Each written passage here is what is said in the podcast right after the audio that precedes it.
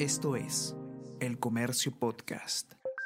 Buenos días, mi nombre es Soine Díaz, periodista de El Comercio, y estas son las cinco noticias más importantes de hoy, lunes 22 de noviembre.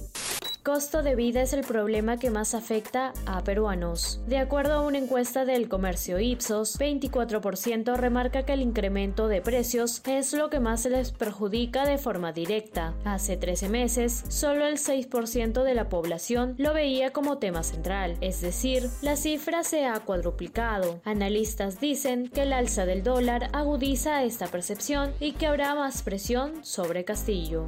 Gremio de agroexportadores rechaza el cierre de cuatro minas. La presidenta del Consejo de Ministros, Mirta Vázquez, anunció que el 19 de noviembre se suscribió un acta en el que se ratifica el cumplimiento de los planes de cierre de las unidades mineras de Apumayo, Breapampa, Payancata e Inmaculada. La Asociación de Gremios de Productores Agrarios del Perú, AGAP, temen que esta acción se extienda a más sectores. Además, las cámaras binacionales llaman al gobierno a que enmiende.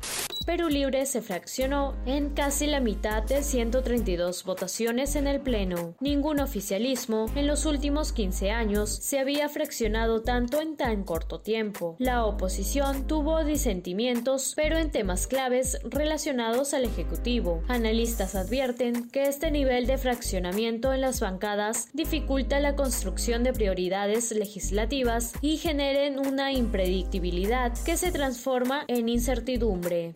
Alumnos merecen ser prioridad. El colectivo Volvamos a Clases organizó una marcha para exigir al gobierno que deje los anuncios y dicte lineamientos claros para la reapertura de los colegios. Padres e hijos caminaron desde la Avenida de la Peruanidad hasta la Plaza San Martín. También demandan un plan para el transporte de estudiantes.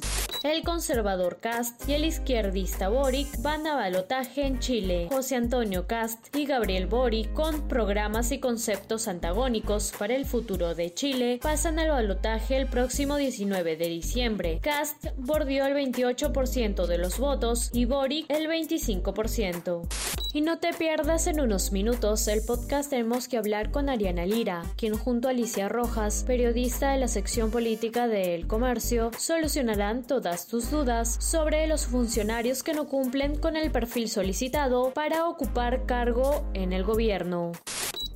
Esto fue El Comercio Podcast.